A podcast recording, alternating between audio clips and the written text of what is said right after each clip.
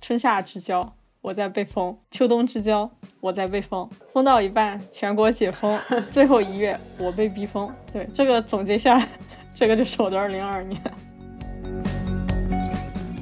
呃，毕业、分手、找工作、搬家、搬家、搬公司、搬家。我我自己是很容易共情的，因为我也是那种非常内向的人，社交恐惧的。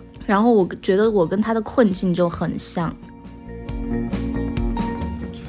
梦里都是呃穿着白色防护服的人，第二天做梦就是梦里全是那种啊，发现测核酸，做了抗原啊，我阳了什么。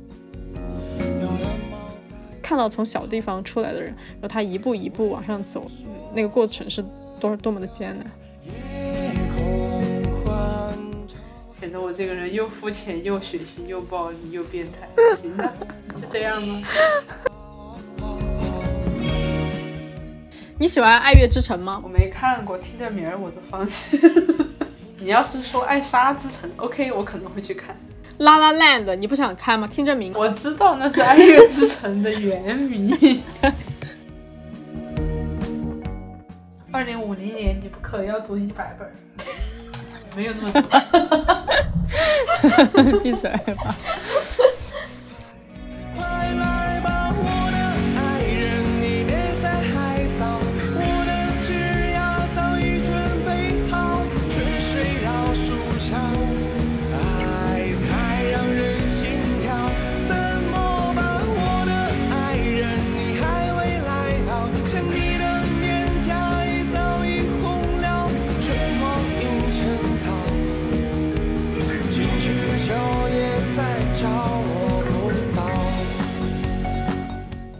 大家好，欢迎回到无所事事，我是哈鲁，我是大卫，啊，我是阿南。这一期呢，因为二零二二年过去了啊，二零二二年呢是很特殊的一年啊，对我们有一些人来说可能很难熬，但是我们都熬过去了。而且二零二二年我们开了这个新的播客。这一期就来聊一下，总结一下二零二，然后展望一下二零二三吧。因为以前的话，我自己每一年年末的时候会写一个明年的 flag 吧。二零二一年我有写二零二年的 flag，就说我要干嘛干嘛。然后二零二二年末的时候，其实我有回去看过，就是到底实现了多少。播客又是另外一种形式，可以来记录这些。那我们先来聊一下二零二二年这一年里有什么收获。生活发生了什么变化？我这一年有什么收获呢？然后我这一年的生活，我写了一首诗。这首诗呢，一共是三十二个字：春夏之交，我在被封；秋冬之交，我在被封。封到一半，全国解封，然后最后一月，我被逼疯。对，这个总结下来，这个就是我的二零二二年。二零二二年，呃，因为疫情一直都比较严重，所以我经历了两次比较严重的封控吧。一次是 春夏之交的时候，也封控了十几天。封完之后出门，发现外面树叶都绿了，绿油油的，夏天到了。然后秋冬之交这次封控就更严重，当时也是差一点被叫去集中隔离啊。在我的万分坚持之下呢，最终是居家隔离。呃，封之前呢，我的窗外是叶子还是黄绿黄绿的。封完之后出门的时候，所有的树上面都没有叶子。就冬天已经到了，然后天气也变得很冷。我们属于是在哎解封之前，就是全面放开之前最后一批封的。然后我们当时封到一半，全国开始解封了。大概当时已经开始放开，我很多朋友已经开始感染的时候，当时还会还有人上门给我们做核酸。解封之后呢，其实慢慢想说生活回到正轨，但是也没有。就十二月份的时候，因为我身边所有的同事朋友，包括我的邻居吧，也都在感染。然后呢，最后一个月我就感觉我有点被逼疯的感觉，可能因素比较多。当时一个是不能出去上班嘛，我已经在家里待了很久了。然后当时，呃，我的朋友有跟我做邻居的，然后他们也很不想被感染，然后就每天在家里待着。新冠吧，呃，给我们生活带来一些变化，我觉得挺神奇的。啊，然后这一年我有什么收获的话，学到一个新的小技能，就学会了骑电动车。我觉得这个很提升我的生活的幸福感，因为我的生活半径就变大了嘛。虽然我也没有变得更经常出去，但是我出行的时候基本上我就骑电动车出去。比较方便，就很谢谢我的我刚提到的我邻居同学他们，因为当时其实就是相当于他们的车，我是先用他们的车学的，然后感觉学会了，跟他们一起上路，然后后来慢慢才自己买了电动车。我觉得对于没有车的人来说，如果你又不是那种特别喜欢锻炼、特别喜欢骑自行车的人，电动车真的是一个很好的选择。电动车它其实不会堵车，有的时候。骑车的时候，你发现那机动车道那边特别堵，但是非机动车道这边其实你都是可以走的啊。其实这个有的时候它会比汽车也方便，在一些大城市交通拥堵的时候。然后另外一个感受是啊，今年我觉得我跟大自然接触的会更多一点，我对大自然的感觉发生了一些变化啊。以前我觉得我所在的这个城市呢。很丑，很塞北那种感觉，因为我是一个南方人嘛，其实我不太喜欢他给我的那种感觉。因为之前我觉得我从来没有好好的爬过山，然后今年和嗯同事朋友他们一起爬了一次山，爬山之后我就觉得我还挺喜欢那种爬山的感觉的。然后包括今年就有去划船，就去湖上划船嘛，我觉得这些都让我觉得其实我所在的这个城市。我对它有一些新的看法吧，然后不管是它的那些风光，还是它那些，或者是那些文化景点，我觉得还是蛮有底蕴的吧。就是虽然我在这个城市已经待了很多年了，我觉得，呃，今年其实对这个城市有了一些新的呃感受吧。然后今年其实除了这些的，我觉得我有了解更多的一些人，跟更多的同事熟悉了起来，就相当于交到一些新的朋友吧。然后有一起出去旅行，哎，我觉得我有更了解一些人，知道啊他们可能是什么样的人，然后他们之间的关系是什么样子的。我们录的时候已经是差不多快到哦春节了，但是之前其实像元旦的时候，很多播客什么的，他们就发了年终总结，然后我听他们的年终总结。或者看他们的那些 video 的年终总结，有时候会看哭啊，因为我觉得，就想想去年这一年，我真的，我觉得真的好不容易，那么不容易，我们是怎么过来的？嗯，就是那个时候有很多时候，我都不知道我们什么时候才能回到那种完全正常的生活。那有的时候会觉得，哇，我们竟然可以慢慢的回到正常的生活，简直是不敢相信、难以置信的一件事情。大概是这些吧。哦，二零二二年，嗯，还是有一些遗憾的。第一个遗憾就是，呃，没有去电影资料馆多看一点电影。我其实去那里蛮方便的，但是我去那里看的电影屈指可数，这个是一个遗憾吧。另外一个遗憾就是，呃，我年初的时候我买了一套博物馆的通票，结果我买了之后，我只在一月初的时候去了一次，然后再也没有去过。有这个我吸取的教训就是，二零二三年我不要再买。博物馆通票了啊！还有一个遗憾是，就之前九月份的时候买了一把电子琴，然后再也没有打开过。是，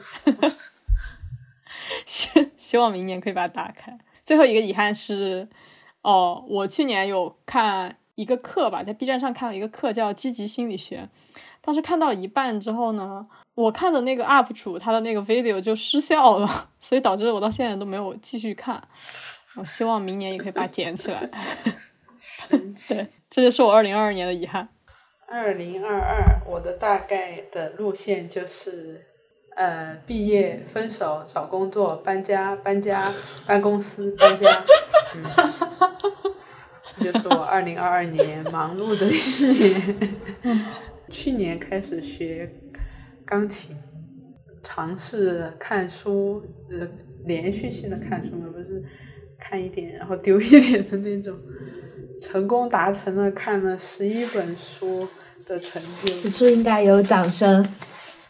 但我其实最近这几个月都没有看，因为不知道怎么就特别忙，然后基本上看的都是在最开始去去公司，然后嗯坐那个公交车的路上看。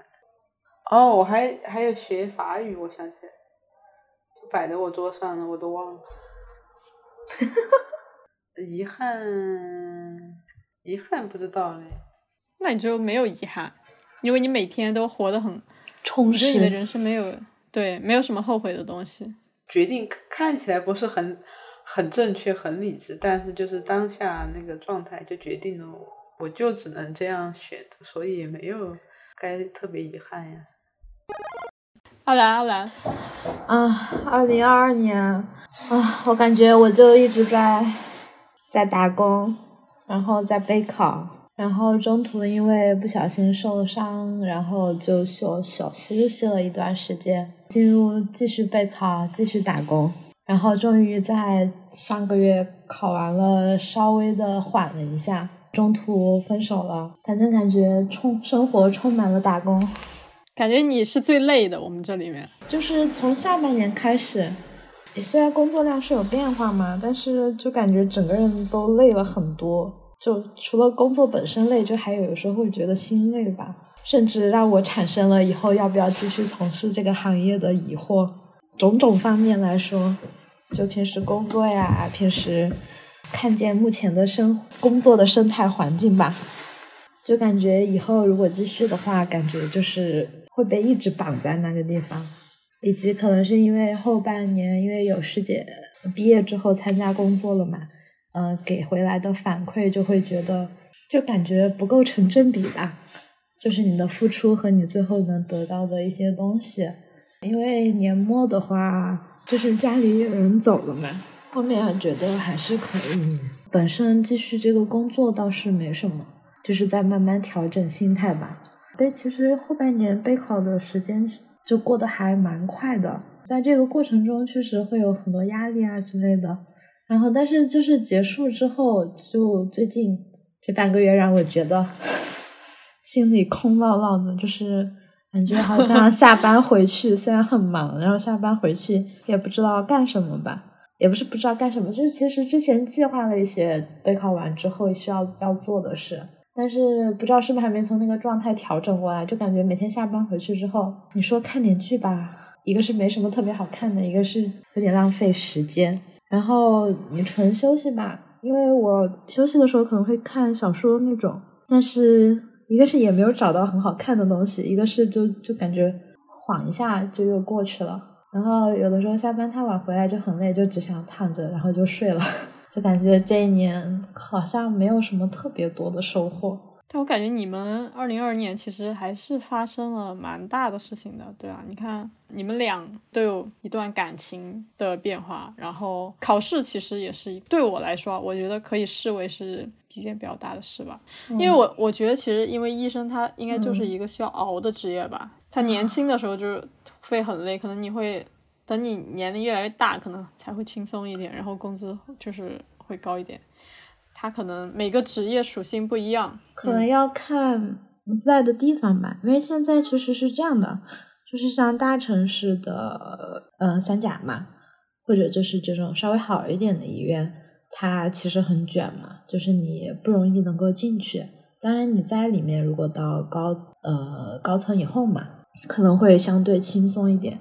但是这个时间上来讲，就起码要四十多岁之后。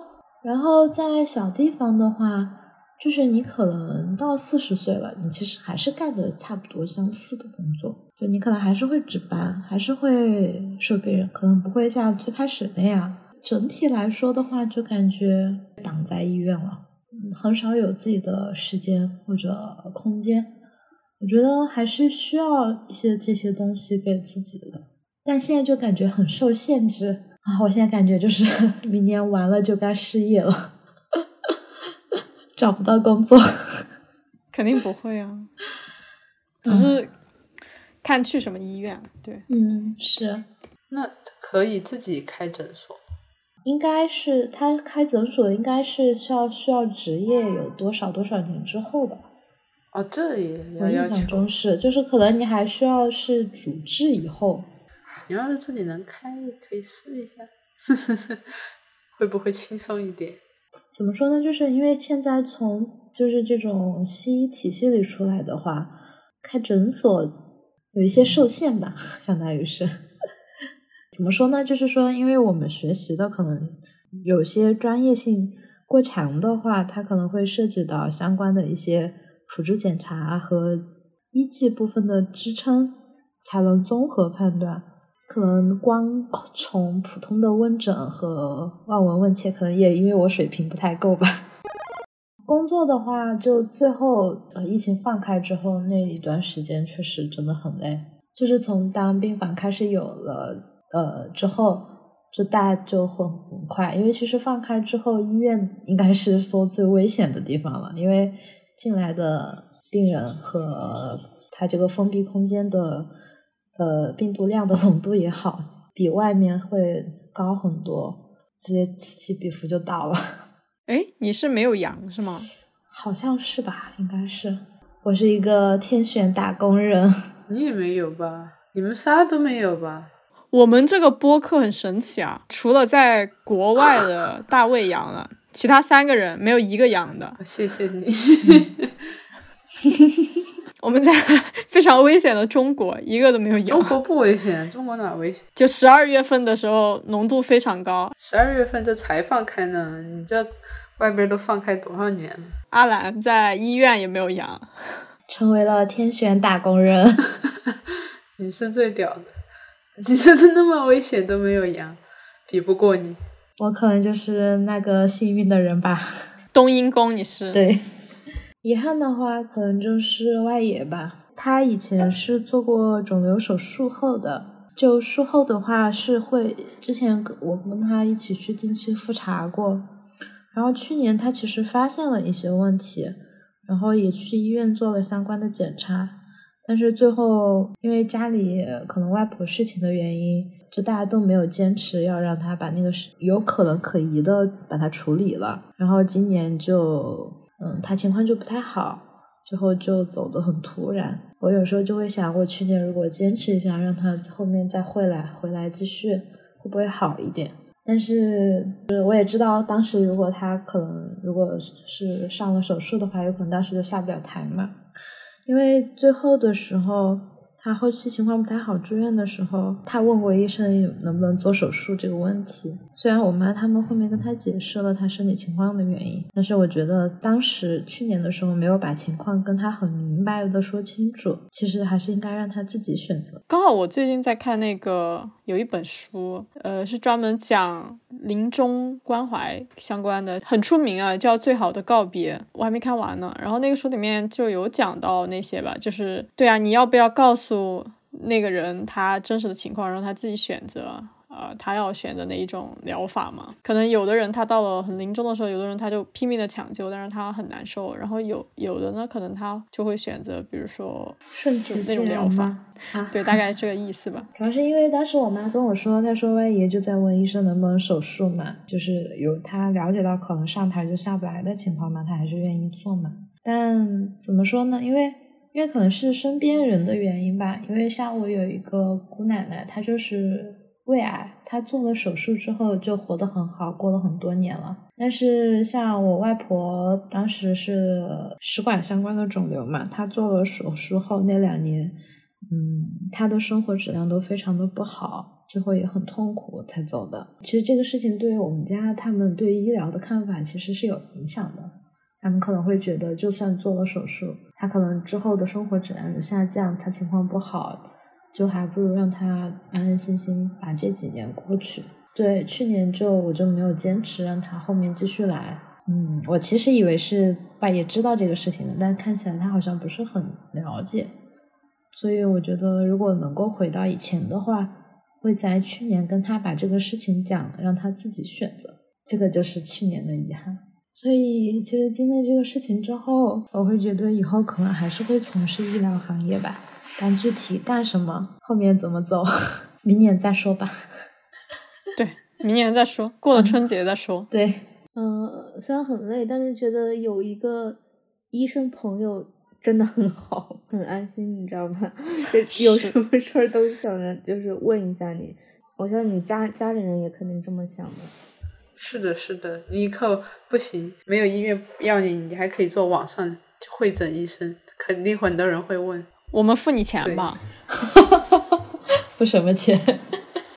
二零二二年有没有什么收获？就说变化吧，最大的变化是因为我去年离职了嘛，然后休息了快半年，然后今年最大的变化就是找了个工作，然后就有工作了，进而且呃是进了一个跟之前很不一样的公司，就是一个外企，整个就工作氛围啊什么的，工作内容啊什么的都不一样，这就是最大的变化吧。然后另一点就是我。二零二二年几乎有大半年的时间，其实从五月开始吧，五月底开始，因为那时候北京疫情开始起来了，然后我就一直在居家办公，然后直到直到现在，就是等同于整个二零二零年有我就没有怎么去过公司上班，对，因为之前去公司就是入职之前也是一直在家里嘛。入职之后去公司上了两个星期的班，然后就又开始居家办公，又因为呃公司的那个办公室哦装修，一直一直在家，变成了一个呃宅宅在家的二零二二年。嗯，这年你的房租就很划算。对，但相对我的那个水电费也会高一些。遗憾就是，嗯，在家待的时间太长了。然后本来其实还挺好的，就是自己在家有做饭啊什么的。刚入职，事情也没有很多，然后就还会去发展一下兴趣爱好什么的，做一些别的事情。就是前几个月这个样子，但是后面的话就是越来越忙啊，做饭的时间也没有了，然后就是运动锻炼的时间也没有了，天。结束之后就还是想躺着休息，或者就玩一会儿手机那种。宅在家太久了，一开始是觉得嗯居家办公很开心，然后一直在家待着。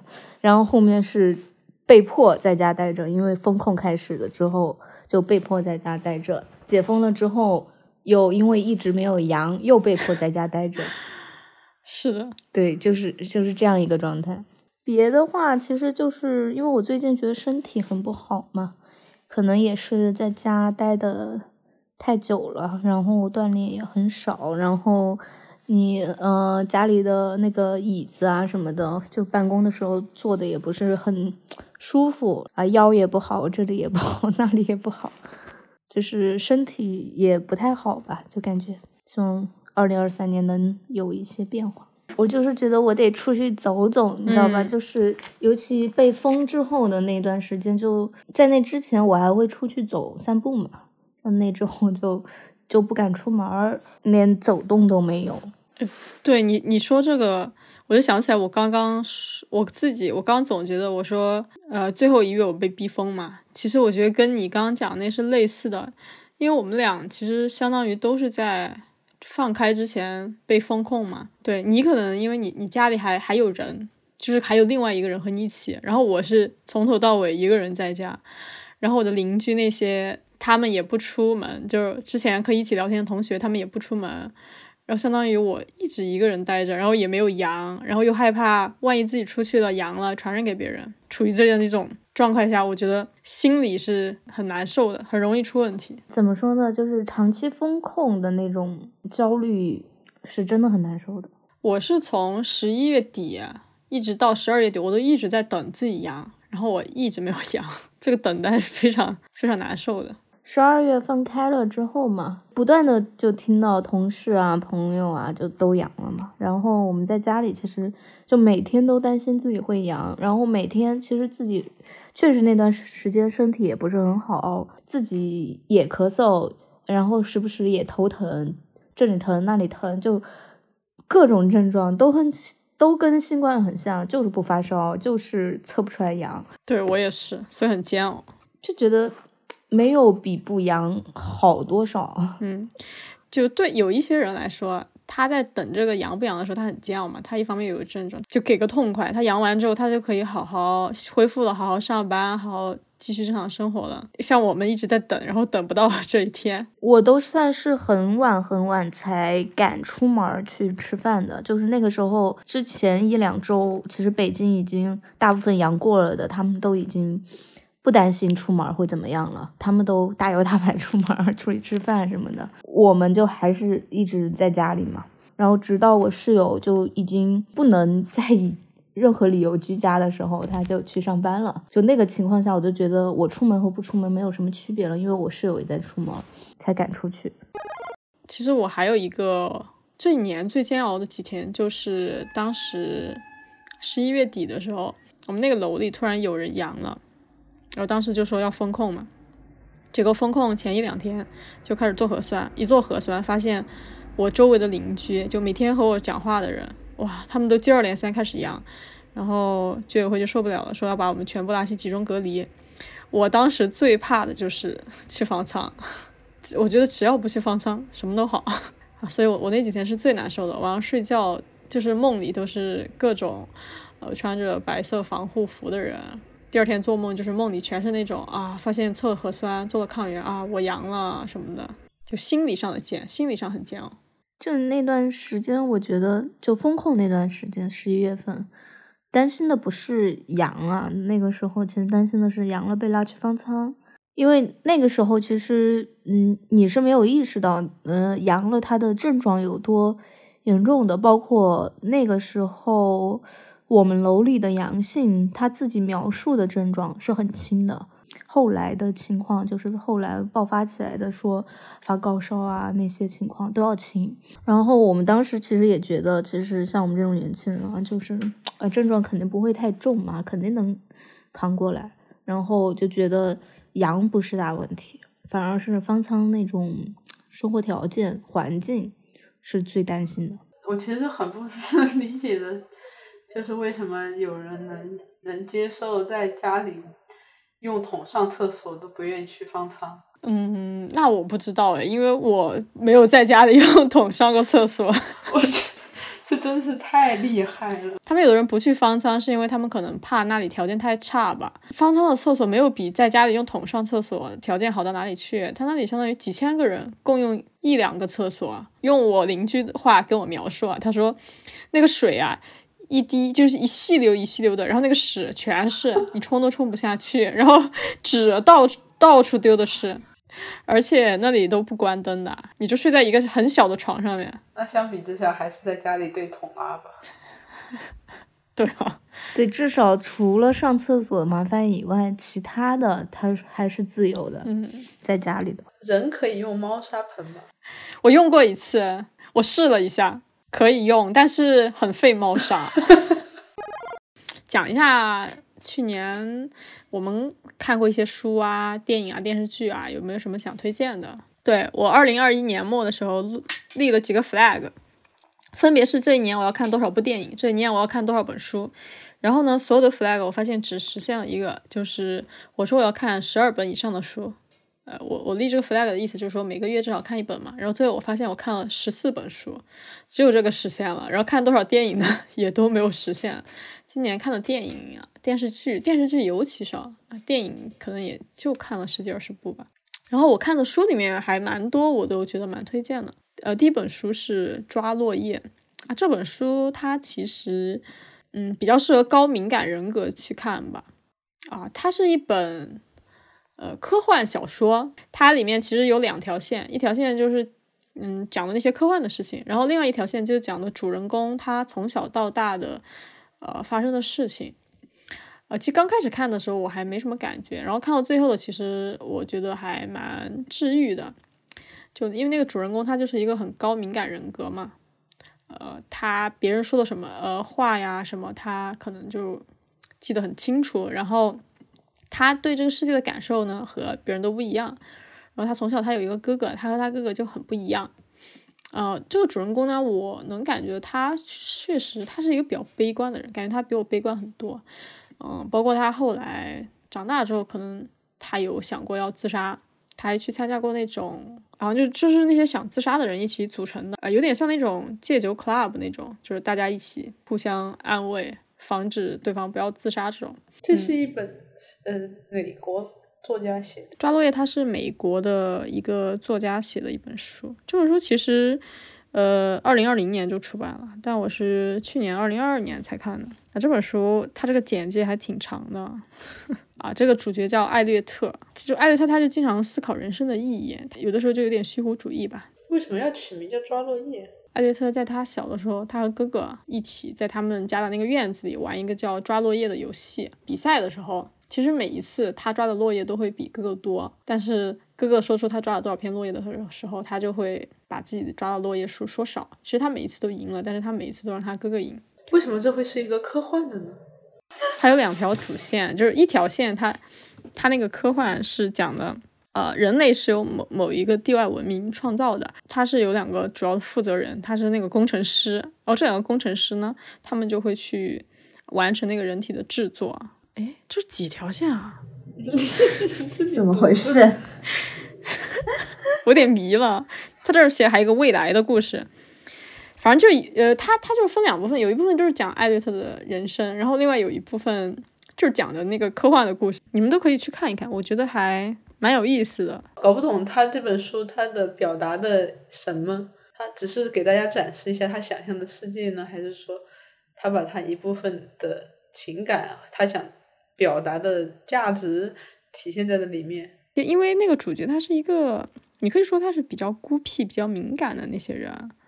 所以我觉得他相当于就是给，如果是高敏感的人群看了之后，可能会比较有共鸣吧。他其实有点类似于，呃，有一些心理学的书，比如说什么《被讨厌的勇气》啊，这些，就是你看了之后可能会释怀你的一些想法。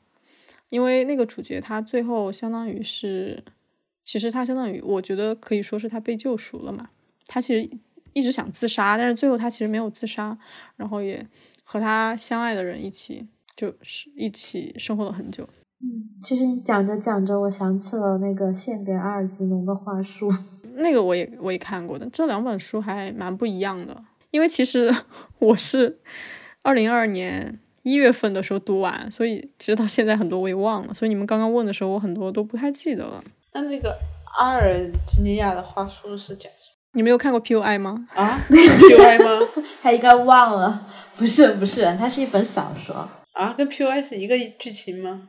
那个 Root，他小的时候是他的那个朋友，他那借借那本书对吧？对，后来他就每一年他都会给那个杀人凶手寄这本书。哦，因为这个你才去看的？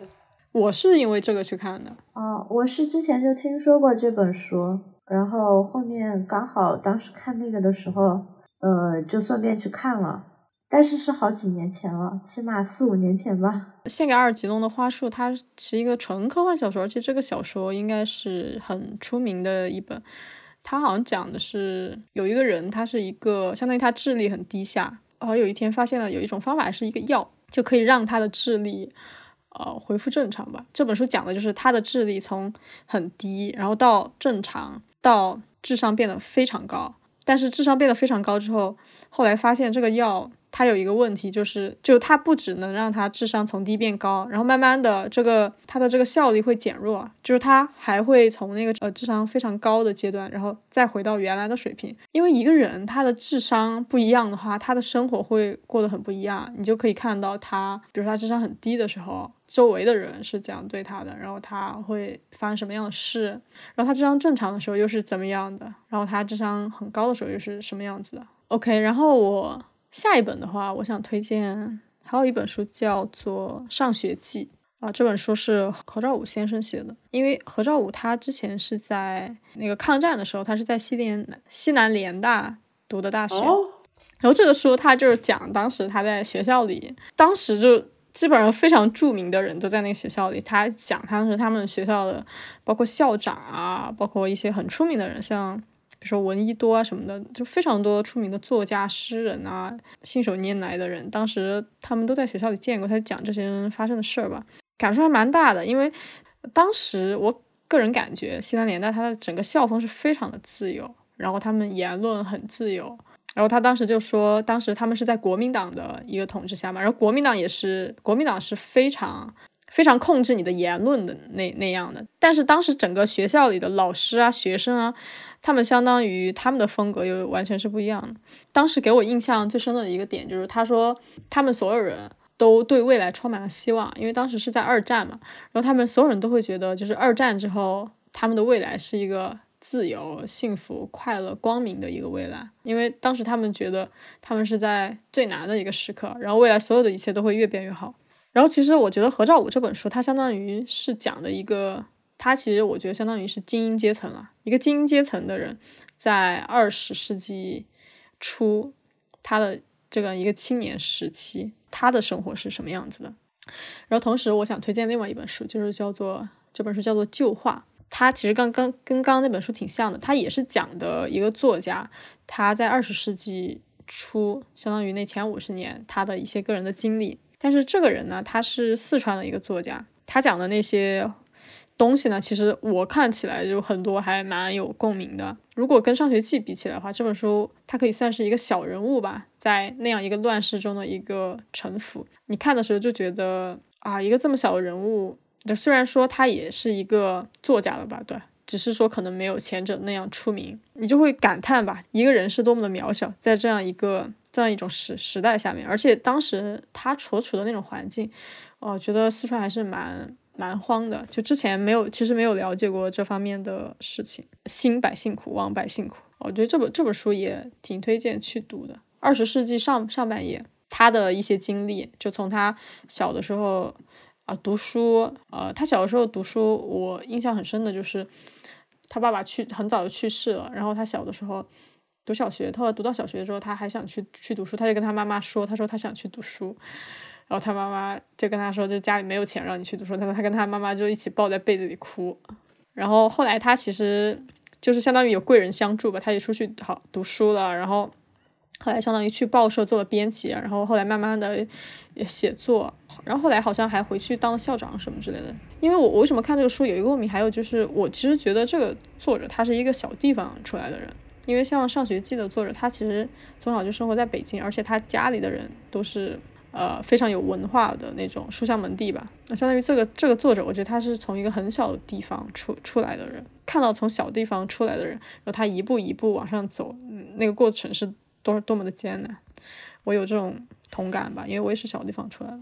嗯，然后今年，嗯，还看了一本书是呃《夜晚的潜水艇》这本书，我记得之前有得过，好像是宝珀文学奖吗？还是什么奖？就陈春成。得得很多奖哦，对他得了是二零二一年宝珀理想国文学奖的首奖。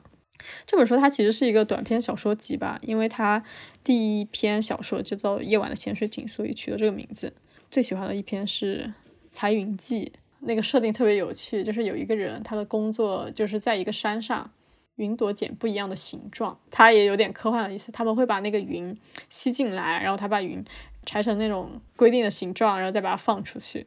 当时好像说，有的人会在那个 就是云朵上面裁各种什么不一样的什么什么，然后后来有关部门就下了规定，说我们不能让他们乱来，就是有的云朵的形状是不可以的，有的字是不能出现的，所以他们也会把所有的云朵收集进来，然后要把这些不能不能出现的给它重新排形状。对，OK，然后我要推荐最后一本书《暮色将至》，哦我一共看了十四本书，然后推荐了五本。好家伙！哦哦，这本书叫做《暮色将近》，我刚刚口误。啊，这本书是我最近看的，我我感觉就看到这本书，我觉得打开了新世界。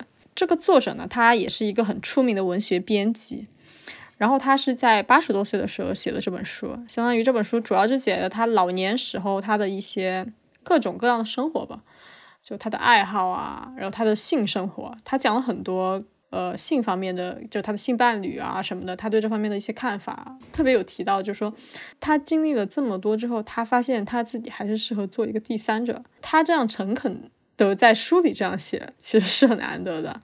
因为如果你去当一个男人的妻子，你其实需要为他做很多的事情，对吧？如果他做一个第三者，他一方面爱情方面他其实可以得到，但是他又不用去做那些繁重的家务活。然后这个作者他是。终身未婚，然后也没有孩子的。这是中国的作者吗？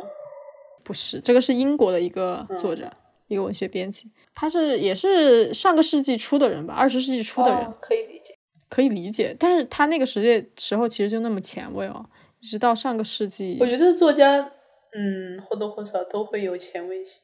我理解的是他对于当时夫妻承担的家庭角色的定义。因为你放在现在，你说没必要作为老婆，你就必须要干那个事。但是他他说他为什么只想当第三者，就是因为他觉得老婆必须要去做那些繁重家务活。所以我觉得这个观念好像放在现在不太。如果你是一个比较前卫的人，你应该已经接受了这样一个新观念。这本书它给我的感觉就是让我有了另外一种思想的空间嘛。其实我觉得他的生活我很羡慕的，可以这么说。第三者的生活，no，就是她整个这一生的生活吧。就是一个女人，如果她永远不结婚，她的老老年啊是如何度过的？这个作者他其实也是是剑桥大学毕业的，那 那不是一个阶层。呃，是是是，当时就二战开始之后，他相当于后来就在那个一家出版社吧做那个编辑，然后后来出版了很多很出名的书。对，我觉得做作家就是有这点好，你就是出了作品，你可以一直收那个稿费。像余华，他不是说他收活着的费用都可以一直靠那个活。对啊，对啊。然后他八十多岁，他就自己一个人独居。然后他八十多岁的时候，他还在开车，但他其实慢慢确实也有意识到自己身体的衰老。好像都是说，如果你老了，只是建议你赶快把你的驾照上交。你说你硬要开车也是可对对对，只是容易出车祸。对，就你自己承担责任呗，因为别人都已经警告你了会有问题，你还要开。嗯，你们有没有什么推荐的书？我只有一本，嗯，就只有一本。嗯，那那其他的书难看死，好多都是咱们一起看。我觉得都我看那些，呃，那你说吧。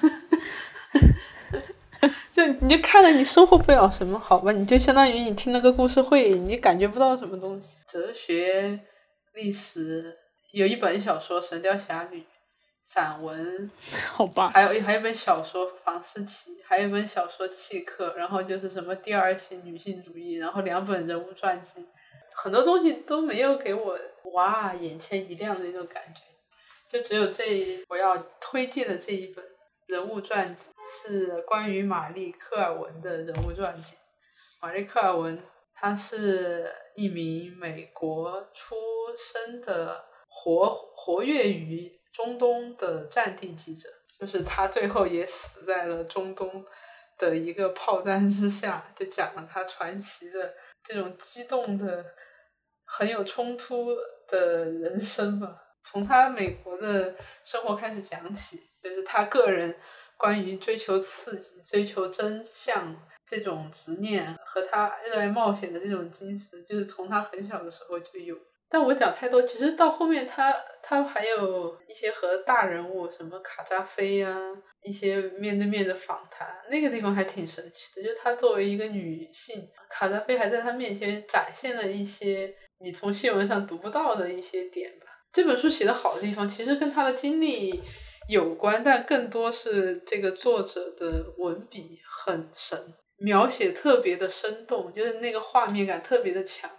因为我现在正在读的那一本也是关于中东革命的，然后这个作者特别有名，以前他来中国生活了十年，写了很多中国的书，然后他现在搬到埃及去了，然后写的那个一点儿也不生动，讲埃及的阿拉伯之春革命，讲的就跟街边吵架。就出去散步一样，毫无意用。而且他他他的那个角度，他是作为很明显的一个外国旁观者的角度。但是你看这本呃马玛丽克尔文的传记，你就会很明显，你就是站在玛丽克尔文旁边，就跟着他一起去呃战场上跑来跑去的那种感觉。你你为什么想看这本书？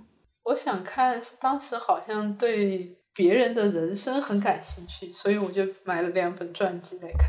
另外一本传记也是跟战争有关的，讲的是，呃，一九四几年日本二战就是基本上已经衰，就注定要要要失败了。然后他们还要派那些高中生年纪的那种日本兵去外海外，相当于送死。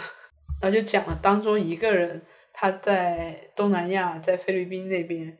的经历吧，就相当于他还在那边飞了几次。他是作为那个神风战队，神风战队就是专门去送死，把飞机开过去撞敌方的军舰。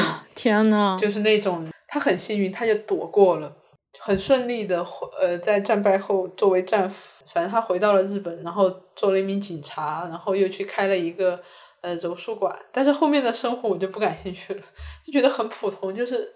你你感觉不到他曾经有那么深刻的经历，就感觉他就是一个日本人。就前面的那那几章还挺有趣的。好了，推荐你喜欢的电影、电视剧。OK，接下来我来念，我要来念一下我看过的电影一。下可怕，有多少？在 在这之前，我先数一下我今年看过几部啊。有我二零二二年看了三十五部电影啊，比我想象的多很多。然后这三十五部电影呢，我想说的是一二三四五六六部吧还好还好。OK，你挑三个吧，你哥，你六部，那剧情得讲到啥时候？我不会讲剧情的。那按时间顺序排啊，我看的第一部是《世界上最糟糕的人》。这个电影我看完之后给的评分其实不是特别高，就及格分吧。但是我后来回想的话，我觉得这个电影其实值得再看一遍。我有一个朋友看了这个电影之后，跑过来跟我说，他说我给他的感觉和这个女主角的感觉有点像。当然不是说我和我像女主角那么漂亮啊，就是说，嗯，我和她的某些想法什么的很像啊。然后我想了一下，好像确实是这样的。他年纪比我大一些吧，他可能在他已经三十岁了，但他还在读书，然后他就很迷茫，不知道自己想要什么。就是所有人都在按部就班的过自己生活的时候，可能他就在思考一些其他的问题。我可能就是在这方面，我可能有一点在跟他在像吧，就是我感觉我一直在想了解自己啊，想思考很多的问题，然后并没有按照那种循规蹈矩的生活说我要快点去干嘛干嘛。这部电影我觉得可以啊、呃推荐推荐大家去看，特别是女性，如果你呃也不是那种特别循规蹈矩的人的话，我觉得看了还是蛮有感触的。然后他拍的很美，是在那个奥斯陆拍的。第二部电影是《正发生》。啊，这部电影我之前应该已经提过了，它其实就是讲堕胎的。然后这部电影是拿了二零二一年威尼斯电影节的金狮奖，所以它的质量也是非常不错的。讲的一个女大学生，她在应该是法国，法国那个时候堕胎是违法的，然后那个时候她怎么样意外怀孕，然后去把这个孩子拿掉的这样一个故事吧。这个也是很推荐大家去看的。然后第三部，这部这部应该大家很多人都看过吧？是《花束般的恋爱》。这部我觉得是拍的一部蛮好的，就在日本的小清新爱情电影里也算拍的蛮好的。我给他打分老低了，你打你打了多少分？分，你打了多少十分？分打了四分，哦，那还还行行吧。我以为你就打一分。还好。对，有的人特别不喜欢这部电影。你是你是为什么不喜欢这部电影？你觉得它太矫情了吗？在讲屁话，我不知道在干嘛。我觉得它适合，嗯，好像我 get 不到日本的那种浪漫。他们有的人说这部电影就女主和男主他们的感情很肤浅嘛，说他们是靠爱好啊什么的在一起的。那这部电影我觉得，你看女主和男主他们都是那种需要精神共鸣的人，他们俩就是相当于是找了和自己精神方面非常有共鸣的这样一个人在一起啊。但最后他们其实没有在一起呢，也是就各种各样的原因吧。然后这个电影它其实拍的也很好，因为编剧也是板垣瑞二嘛。这部我也反正挺推荐的，我觉得在日本的爱情青春爱情电影里面是拍的很好的。然后下面这一部很这部最近也很隆重啊，《瞬息全宇宙》我们应该也都看过吧？对不起，我没看过。对对，就我们四个人有三个人都看过《瞬息全宇宙》，因为二零二三年奥斯卡有望拿奖的，具体拿什么奖不太清楚啊，但是应该是有奖项是可以拿的，因为最近很多像应该是金球奖还有那个评论家选择奖，他都拿了蛮多的奖的。我们为什么会去关注呢？首先，一个是他口碑很好，还有一个就是他其实讲的是华华裔嘛，移民家庭对吧？移民到美国，然后呃，包括这种文化差异啊什么的，中间发生的一些事情。而且这个电影它其实有一点那种香港，有点像香港上个世纪的那喜剧的那种搞笑的那种感觉。就小的时候我们很我很喜欢看那个周星驰的电影吧，就所以看我觉得这个电影拍的蛮无厘头的，我还挺喜欢的。然后它里面还有讲到，就包括他女儿跟他妈妈的那个关系，就那种虚无主义、然后包括他他妈妈就中间做的一些选择吧，就各种不一样的宇宙，你到底想要一个什么样的生活，什么样的人生？脑洞真的特别大，特别是我最喜欢的就是那个石头的宇宙，我觉得特别可爱，然后特别神奇。最后还想提两部电影，这两部电影是我在北影节的时候看的，一部是《河畔须臾》，我觉得这个电影很治愈，然后里面还有我们最爱的光妹，还奉献了全片最精彩的一段表演。相当于是一群被社会遗忘的人一起依依偎取暖吧。然后还有一部是《五恶魔》，和其他电影很不同的一个点就是，它是一个只关于女性的情感故事。呃，因为它里面有同性的元素嘛，就是这个妈妈和自己过去的情人以及自己的女儿他们之间发生的故事。啊，我印象很深，应该是那个女儿，她有问过她妈妈，她说：“如果我不存在，你还会爱我吗？”就是她想知道确认，那妈妈是更爱自己的同性恋人，还是更爱自己呢？然后阿黛尔真的太美了，大概就这样。比较好像今年下半年比较好看的就是那个爱丽丝吧，那个是第二部吧？它第一部、第二部连起来，它很很连接的，可以一起看。设定是挺新奇的，然后里面有些游戏也挺好玩。但是你能说它有多少教育意义？那倒是没有，就有点像升级版的鱿鱼游戏。然后我看了很多台湾的剧，好看的不多，很多都是那种嗯嗯杀人的呀、悬疑的呀，就是显得我比较变态的。推荐越多，留给大家的印象不太好。你越变态是吗？嗯，那我给大家介绍一下这些变态的电影，有些你们应该也看过吧？好像我点了有一个叫呃《Feel Good Lesbian》，一个呃喜剧脱口秀演员，然后他跟他女朋友的故事。我看了很很多 Netflix 的那个同性题材的电影，分儿都不高，好像最高的一个就是丹麦的叫《Kiss Me》，对我之前分享过，那其他的都不咋地。但是包括现在回来看，我要吐槽那个花花香，我觉得 OK 了。其实现在想一想，我们吐槽过了，不吗？是吗？那你再吐槽。大家觉得他的印象还很好一些，现在现在我现在想一想，印象都没有到好，就是一般。可能等他出第二集的时候，我可能 又要你看打一分，也没有了，打了一个六分。还有一个挺挺好玩的，I'm not okay with this，我非我所愿，就是青少年谈恋爱，但是又有科幻，呃又有超能力啊！我打这么高分，豆瓣给我打七分，行吧？有七集，没有很长，但是被砍。它像一部预告片，就是它还没有演到重点，然后下集继续。对，它理论上应该继续拍，结果它被砍了，这个就很扯。好像我的都是设定比较有趣，没有什么有有意义的这种电影电视剧推荐，显得我这个人又肤浅又血腥又暴力又变态。行的，就这样吧。因为真的，我其实你真真要说没什么真的值得推荐的电影和电视剧，都是说消遣的时候啊，你想看这个题材的你去看。反正我这边推荐是这样的。就你从里面获得的东西，就是相当于主要是消遣的作用嘛。好像我已经成了浪漫绝缘体，什么爱情的我都 no，你喜欢《爱乐之城》吗我？没看过，听着名儿我都放弃。我猜他不会你要是说《爱莎之城》，OK，我可能会去看。艾莎哦，《拉拉 land》你不想看吗？听这名字就拉拉呀。我知道那是《爱乐之城》的原名。我觉得我去年就是看的电影，就最好的有两部吧，一部就是哈鲁之前讲过的《瞬息全宇宙》，嗯，我就不多说了，我直接说下一部吧。下一部的名字叫做嗯，关于我家的一切，这是一部动画，然后呢，它是嗯、我在北影节上看到的。它写着是一部法国、意大利、瑞士的动画电影，它挺有特点的，就是它的时长没有很长，就一个多小时，但是呢，它是就是用粘土人一个一个动作摆出来拍出来的电影，所以它不是那种就是不是你那个画出来的，它是真的是用那个做的粘土人去拍的那种形式，所以形式上还挺新的。它其实就是一个讲故事的形式，它是一个，他想讲的是我的呃父辈、祖父祖辈啊、祖父辈的一些故事。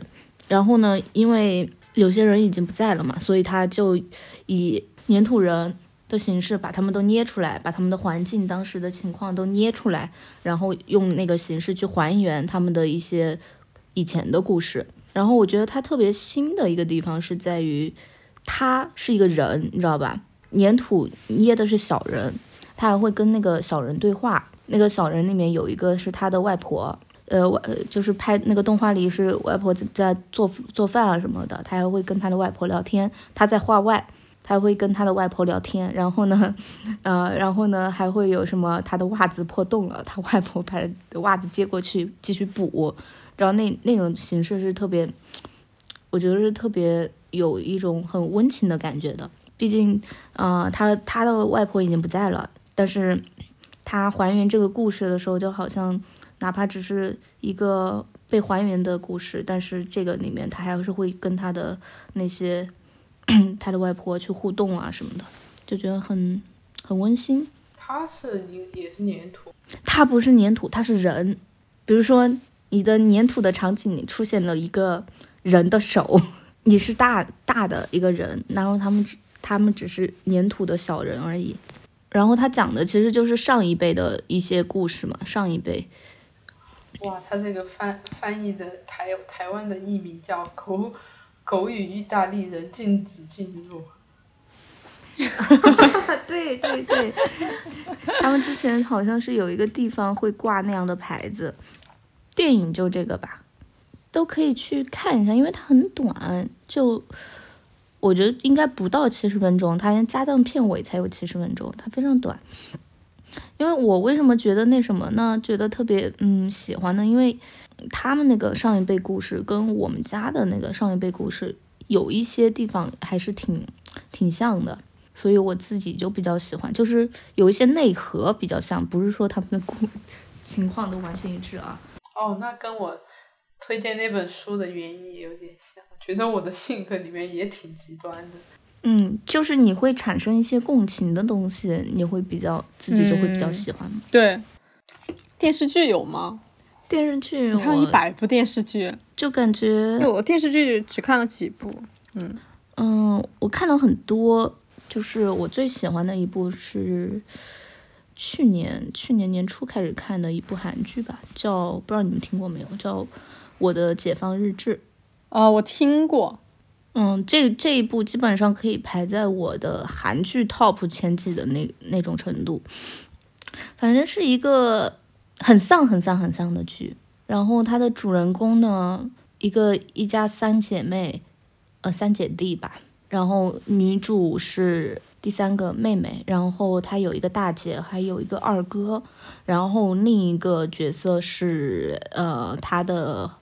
就算她的男朋友吧，她后面会遇到的男主，就是这么四个人的一个故事，然后就是会讲他们这个三三姐弟的各各自的故事，是 就是各有各的丧，然后就群像方面还是挺好的，主要还是就是女主和男主的故事嘛。女主就是一个打工人，她的丧就是打工人的丧，天天都在工作，但是。她的性格又很内向，又不想要跟那个，呃，公司里的人有什么社交活动啊什么的，她又不想去社交。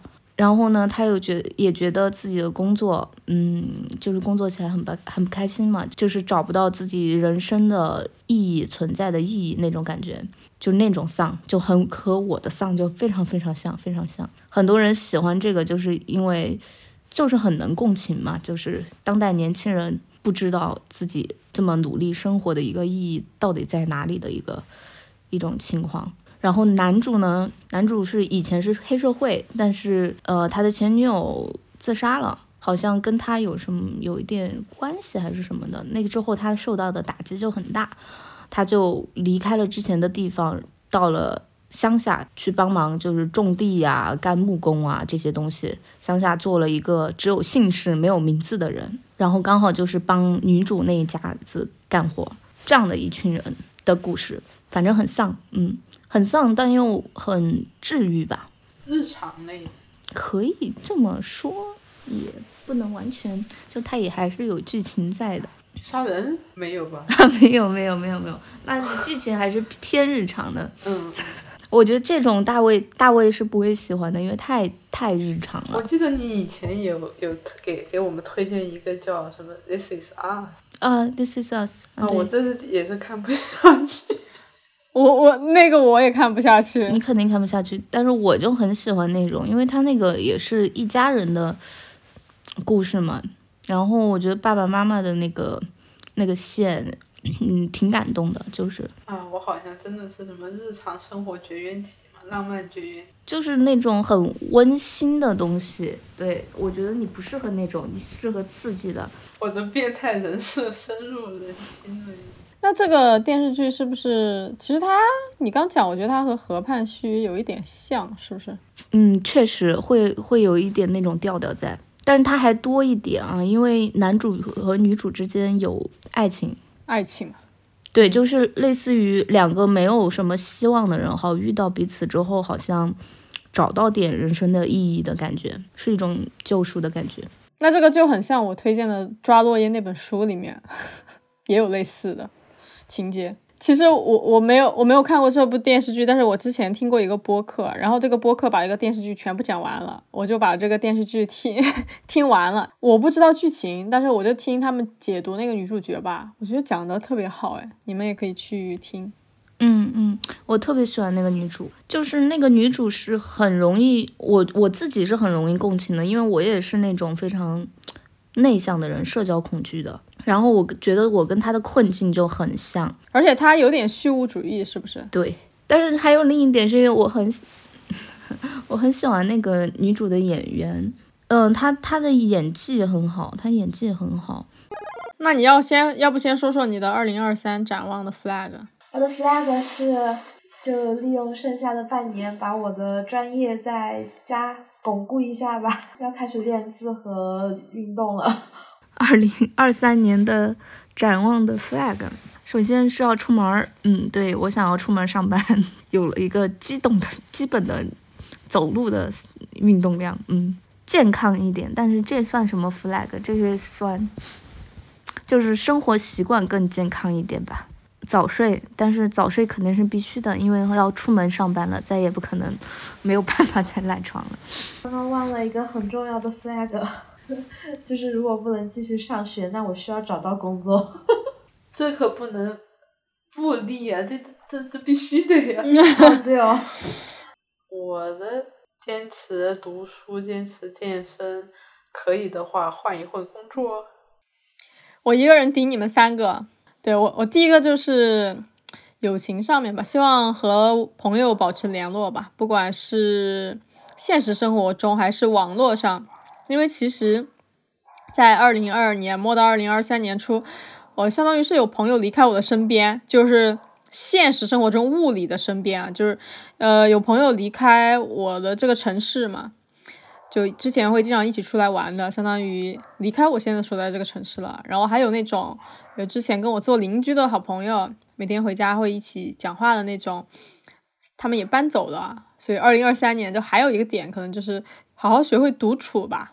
第二个是我希也希望二零二三年可以学会一项新技能，这个技能呢可以是壁球、游泳、电子琴、滑板等等，不确定是哪一项，但我希望可以学会一项新技能，因为今年我觉得学会骑电动车其实我收获还蛮大的，挺快乐的。下一个就是希望今年多出去走走嘛，一方面是多去旅游，去不同的城市，然后另外一个就是多和大自然接触吧，因为去年我觉得爬山、划船都挺有意思的，希望我多爬山、多划船、多去公园。就多出去玩，划船可以带我，我想划船。好啊，我们但其实我只想坐船，你就是坐，就是坐，坐在船上看风景。哦，我去年的 flag 是读十二本书，然后我今年的 flag 是读十三本书，比去年进步一点。可以的，二零二三年读十三本，你明年就读十四本。二零五零年你不可要读一百本，没有那么多。闭嘴吧。啊，对，今年还有就是，我觉得我们应该是可以看很多现场了，逐渐开放放开之后，我希望今年多看几口几场多脱口秀专场吧。有几个人是我想看的，就小鹿、宁佳宇和史岩这几个是我很想看他们的专场。然后希望可以看 live 演唱会吧，live 演唱会我特别希望可以看到陈静飞和旺福的。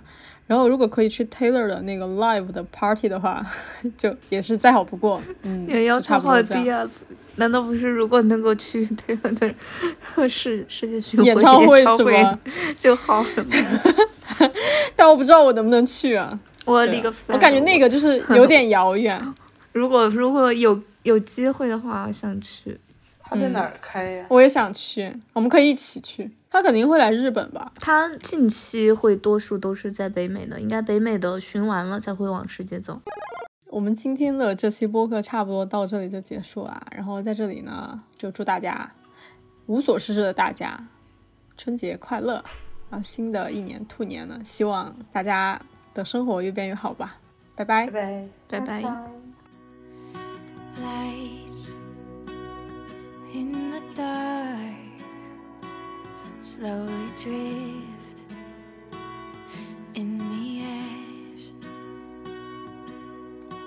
You in the maze, searching for the endless way.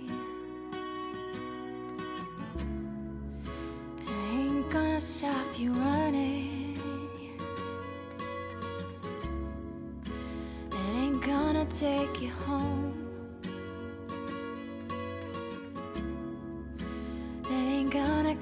Cost you nothing to be reaching for. You crave the shadow on